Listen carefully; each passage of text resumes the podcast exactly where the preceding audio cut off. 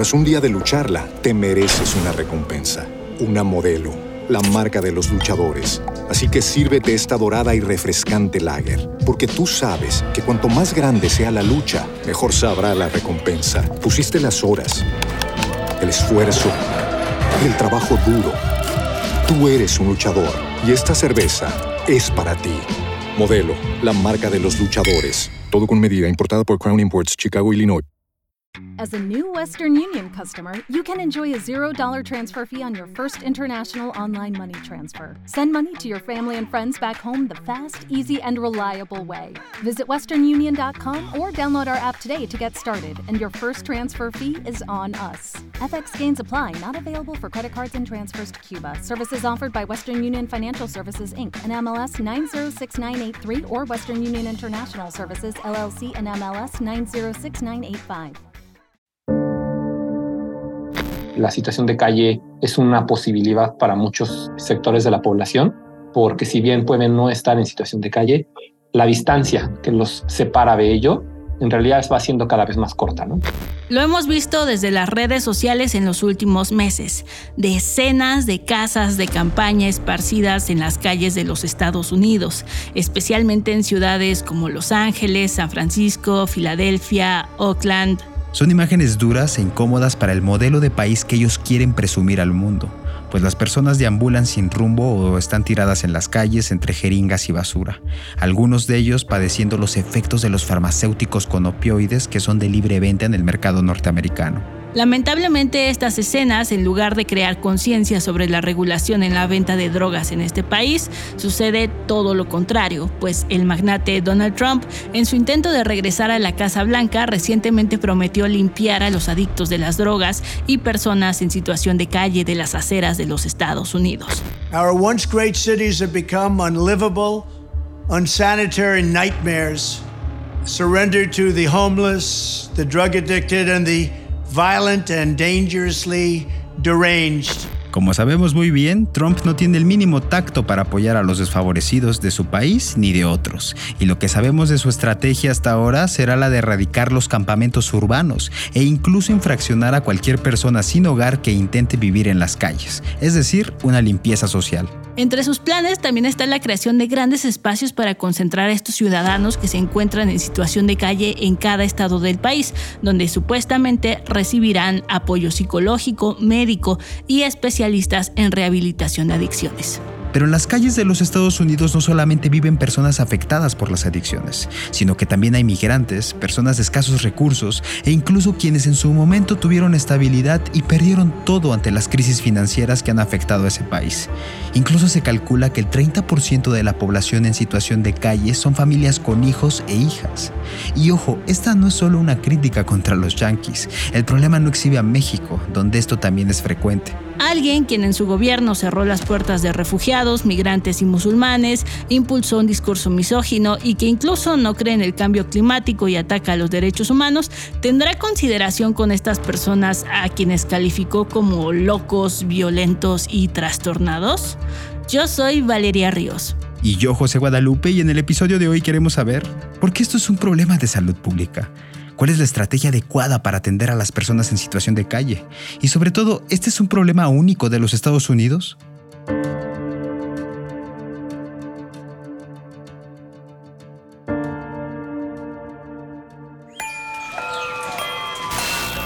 Tribu Política. Tu podcast diario para entender las noticias. Si nuestro trabajo te parece valioso, ayúdanos a que el algoritmo nos permita llegar a más personas suscribiéndote en tu plataforma de preferencia. Muchas gracias. Para platicar de este tema estamos con Arturo Soto, director general de la asociación Mi Valedor, un proyecto que trabaja con personas en situación de calle o con riesgo de situación de calle.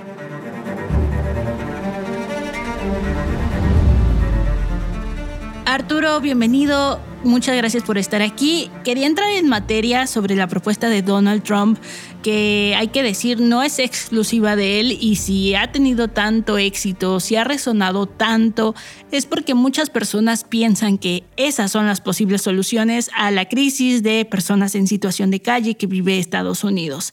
Una de ellas es ofrecerle refugio a los veteranos, otra ofrecerles rehabilitación a las personas con consumo problemático de drogas y por último meterlos a la cárcel. ¿Qué opinas Arturo de estas propuestas? Sí, pues de entrada las dos primeras propuestas que mencionabas, siempre cabría y tendría que ser necesario preguntar si ese ir a rehabilitación o ir hacia un trabajo es la voluntad de la persona.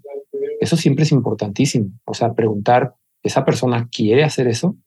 No lo pregunto en la tercera vía porque evidentemente entendiendo el sistema pues, carcelario y el punitivismo y todo esto, pues evidentemente no te van a preguntar si te quieres ir a la cárcel, te van a llevar. Pero en los otros dos vías en las que queda abierta esta posibilidad, yo lo primero que tendría que tener en cuenta es eso, o sea, cuál es la voluntad de la persona, ¿no? ¿Por qué razón está en la calle y si está dispuesto a tomar alguna de estas vías, ¿no? Me imagino que en estas propuestas que hace esta persona, pues es muy probable que ni siquiera esté considerando la voluntad de la decisión de esas personas. O sea, yo entraba por ahí, empiezo a ver un tema problemático, ¿no? Pensar que ese es necesariamente la salida para todos, porque no lo es. O sea, algo importantísimo que hemos detectado a lo largo de estos años de trabajo con población en situación de calle, poblaciones callejeras, como también se les conoce, es que cada caso es individual. O sea, cada caso es muy particular y responde a un contexto muy, muy particular. Por lo tanto, la solución o digamos el acompañamiento para cada caso es muy distinto. O sea, yo no puedo llegar a ofrecerle las mismas vías de apoyo a una persona que a otra, ¿no? Aunque estén en el mismo punto y quizás sean de la misma edad. ¿Por qué? Pues porque las razones de entrada para que hayan llegado a la situación de calle pueden ser muy distintas. Entonces, yo puedo entender de dónde viene la necesidad de diseñar políticas para minimizar el problema de la situación de calle. El tema es que yo no creo que cuando se hacen estas políticas se esté considerando el bienestar y la individualidad de cada persona. Se hace, creo que por las razones no adecuadas. Se hace porque uno, no proyectan una imagen de una ciudad en bienestar. Dos, son un problema para la imagen, el paisaje público, el paisaje citadino y por lo tanto para el turismo. Y tres, pues evidencian que hay una problemática social. Digo, estamos hablando de estos casos en Estados Unidos, pero creo que también pensar en la situación en México, pues al final es muy similar. Podemos hablar de que hay políticas, digamos, hasta cierto punto veladas, porque no se hablan propiamente, pero sí hay una política de limpieza en cuanto a personas en situación de calle. Nosotros estamos en la alcaldía Cuauhtémoc, que es de hecho la alcaldía que más personas en situación de calle tiene. Y precisamente es una alcaldía que se ha enfrentado a muchas problemáticas recientemente porque las personas son levantadas de los puntos en los que están y llevadas en contra de su voluntad a albergues. Y volvemos a este punto. O sea, esa persona quería estar en un albergue.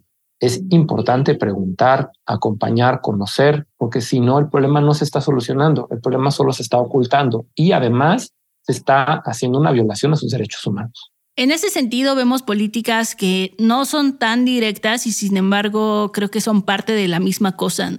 Por ejemplo, supongamos que hay un bajo puente donde viven personas en situación de calle, que todos saben que ahí viven y de pronto el gobierno local decide rehabilitarlo queda súper bonito y todo, pero ya no es posible para ellos dormir ahí, ¿no? Esto que le llaman la arquitectura defensiva y que pasa todo el tiempo en gobiernos de todos los colores y de todas las ideologías políticas. Sí, totalmente. O sea, esas son prácticas que han ocurrido desde hace mucho, pero sí te puedo decir que se han incrementado con el tiempo. O sea, recientemente sí se empieza a notar más eso, sobre todo, digamos, es un problema muy complejo porque viene desde diseño de políticas que no consideran, entraba estos grupos, que no consideran las problemáticas que tenemos actualmente con temas de vivienda.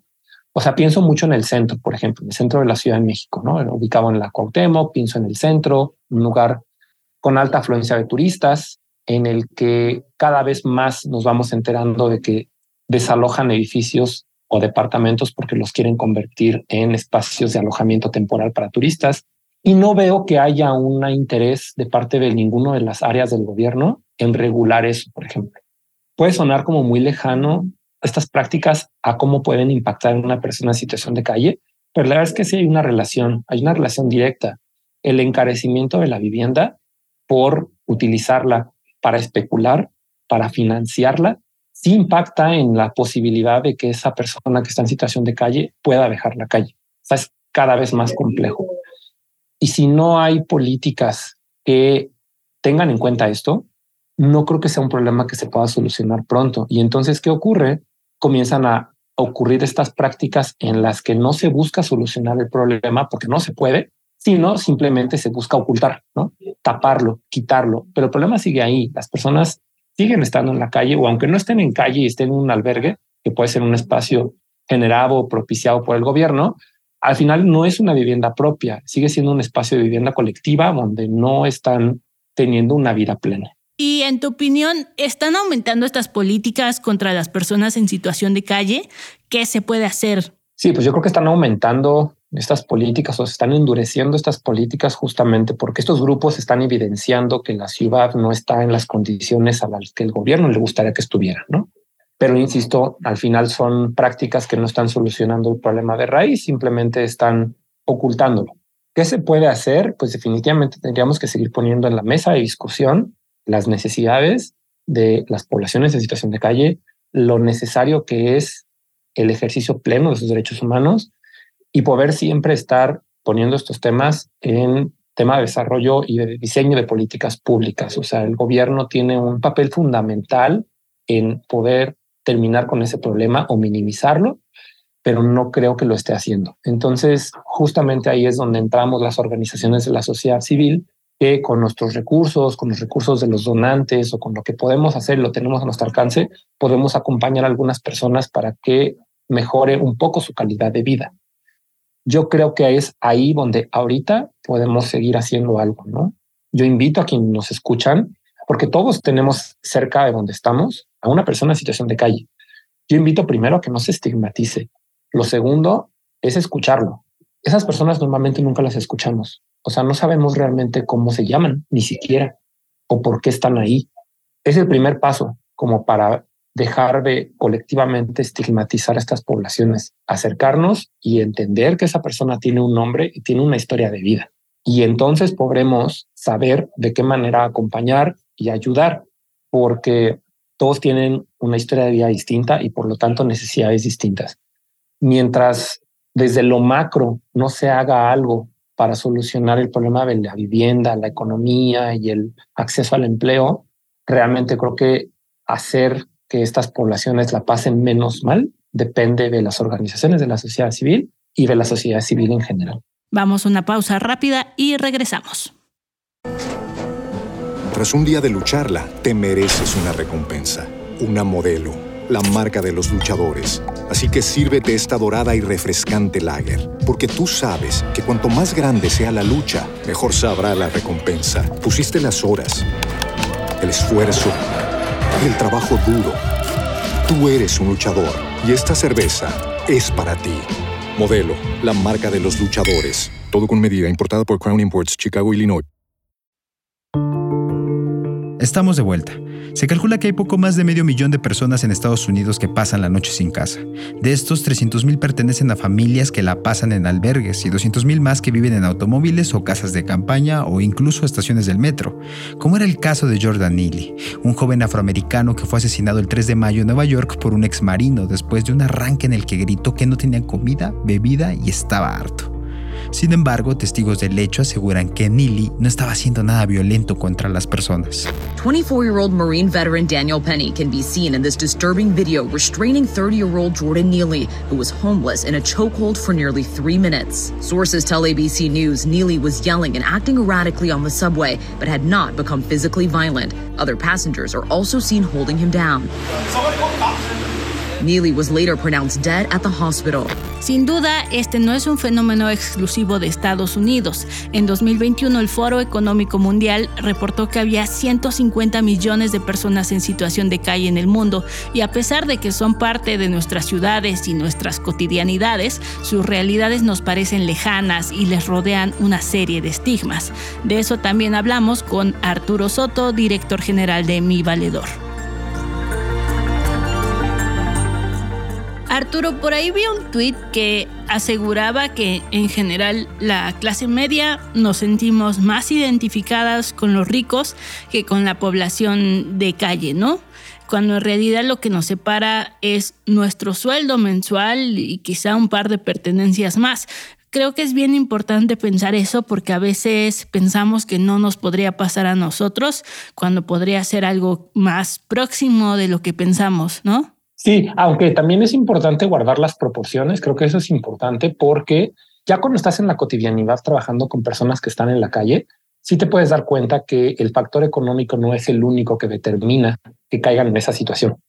Se suman muchos aspectos, o sea, digamos una persona que pierde el empleo, vamos a pensar en tú o yo, es probable que tengamos una red de apoyo inmediata a la cual recurrir. O sea, difícilmente en uno o dos meses en los que nosotros estemos sin empleo vamos a estar en calle, porque probablemente vamos a tener una red, quizás la más inmediata, que es la familia, que va a responder para apoyarnos y evitar que eso pase, ¿no?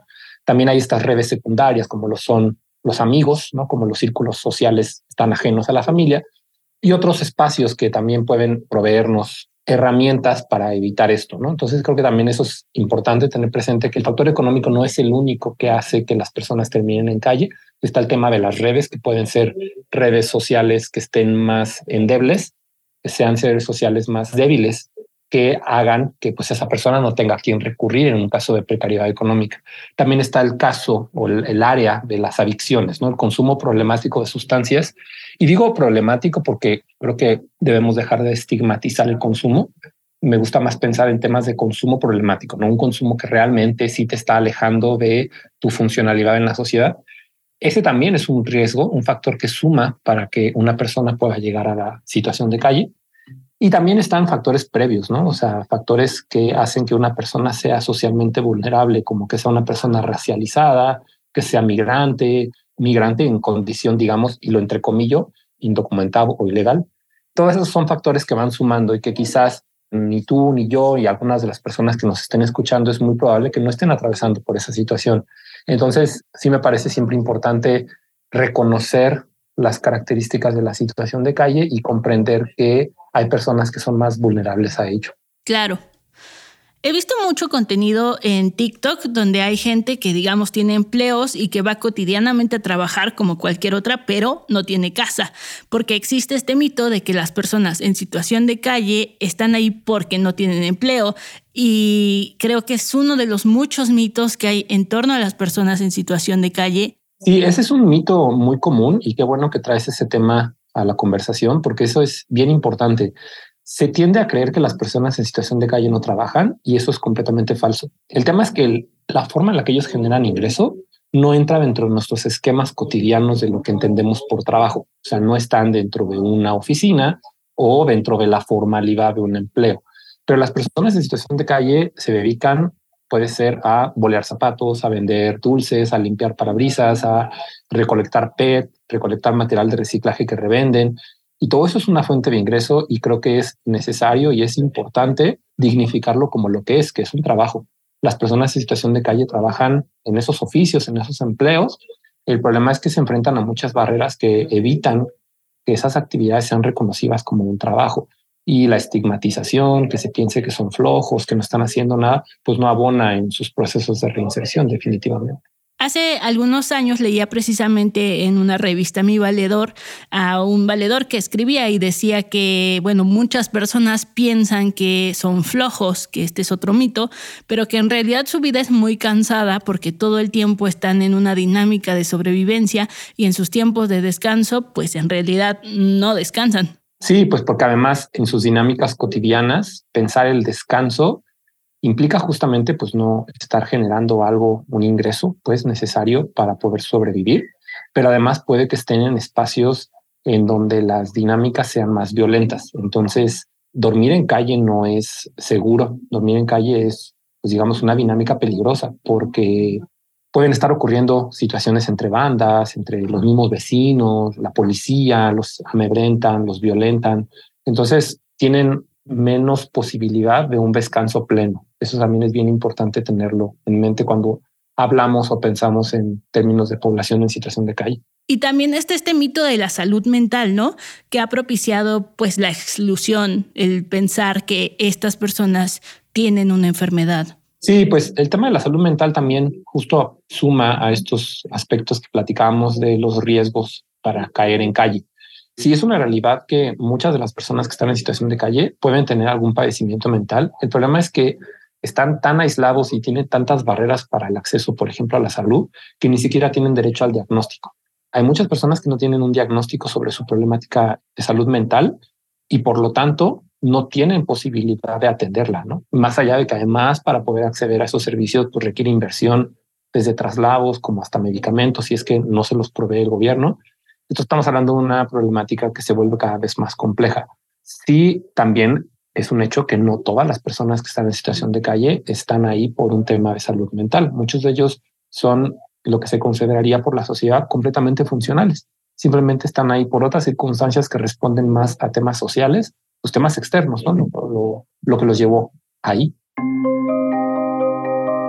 La falta de trabajo, las adicciones, desintegración familiar y los padecimientos mentales siguen siendo factores individuales. Sin embargo, como ya lo señaló Arturo, pocas veces se voltea a ver a los factores estructurales que propician que haya miles de personas en las calles. Dos académicos estadounidenses, Clayton Page y Glenn Colburn, se pusieron serios con el asunto para investigar por qué se concentraba más el problema en algunas ciudades estadounidenses sobre otras. ¿Era el clima? ¿Era que las personas usaban más drogas ahí? ¿O tenían más problemas de salud mental acaso? Sus conclusiones le dieron nombre al libro donde compilaron sus hallazgos, Homelessness is a Housing Problem, o sea, que la crisis de personas en situación de calle es un problema de vivienda, por más obvio que esto pueda sonar. Es decir, que hay poca vivienda asequible disponible en las ciudades y que sin embargo permanecer en estos centros económicos es fundamental para la supervivencia de estas miles de personas que son obligadas a vivir en los márgenes de la sociedad. Los gobiernos de todo el mundo han respondido con albergues, sin embargo activistas del tema critican la falta de privacidad, el que las familias son separadas y otras prácticas que podrían empeorar su calidad de vida. Arturo, y para mejorar las condiciones de vida de las personas en situación de calle sin que tengan que ir a ciertos lugares o que vivan como nosotros pensamos que tienen que vivir, ¿qué significa? Sí, pues también es importante entender sus razones para estar en calle porque son válidas. O sea, creo que la mayoría de los que están en situación de calle no están ahí por una decisión, pero hay quienes también lo están. Y una cosa importante a tener siempre en cuenta para no pensar que dejar la calle es el objetivo final de todas las políticas o de todos los programas de asistencia, es que hay que pensar que esas personas pueden llevar años viviendo en la calle y ahí es donde construyeron ya sus redes. Sus redes de apoyo ya están ahí. Y entonces creo que pensar que el objetivo va a ser que deje la calle para que viva en un espacio privado, también implica entender que está dejando sus redes. Y eso es muy fuerte. Hay que entender esa parte también. Yo creo que sí es necesario, por lo mismo, por eso regreso a este punto, ¿no? De acercarnos, escuchar y entender, porque de esa manera es como vamos a saber qué es lo que realmente esa persona necesita. A lo mejor esa persona ya construyó redes de tal forma que tiene comida todos los días. Y a lo mejor no nos damos cuenta, pero esa persona hambre no tiene, simplemente ya consiguió el, el fulanito del puesto de tacos, ya le va su taco todos los días y entonces el pan lo consigue en las mañanas con la señora de la esquina y, no lo sabemos y es probable que ya esté así porque muchos han logrado generar esas dinámicas, pero a lo mejor esa persona lo que necesita es apoyo en que tiene una enfermedad crónica que no puede atender porque no tiene seguro y no tiene dinero pagarse un médico privado. Pero son cosas que nunca vamos a saber si no nos acercamos a platicar con uno. Creo que eso es el primer gran paso, ¿no? Siempre promover que se acorte esa brecha, romper esa barrera y siempre es acercándonos y platicando. Sobre la crisis de vivienda global te recomendamos nuestro episodio sobre el tema que es explicado con gatitos. También tenemos uno sobre el juicio que podría frenar las intenciones de Donald Trump para volver a la Casa Blanca. Te dejamos los links en la descripción. Encuéntranos en redes sociales como Audio Centro Podcast. A nosotros nos puedes encontrar como arroba valpunto y arroba guadarríos. Gracias por escuchar. Tribu Política es producido por Audio Centro, escrito y conducido por Valeria Ríos y José Guadalupe Ríos, editado por Eric e Iván González con la producción ejecutiva de Elisa Cantú y Javier Martret.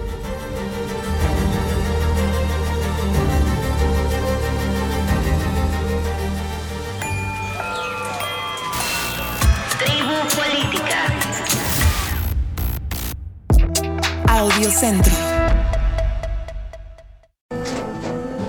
Tras un día de lucharla, te mereces una recompensa, una modelo, la marca de los luchadores. Así que sírvete esta dorada y refrescante lager, porque tú sabes que cuanto más grande sea la lucha, mejor sabrá la recompensa. Pusiste las horas, el esfuerzo, el trabajo duro. Tú eres un luchador y esta cerveza es para ti. Modelo, la marca de los luchadores. Todo con medida, importada por Crown Imports, Chicago, Illinois. Lucky Land Casino asking people what's the weirdest place you've gotten lucky? Lucky? In line at the deli, I guess? Aha, in my dentist's office.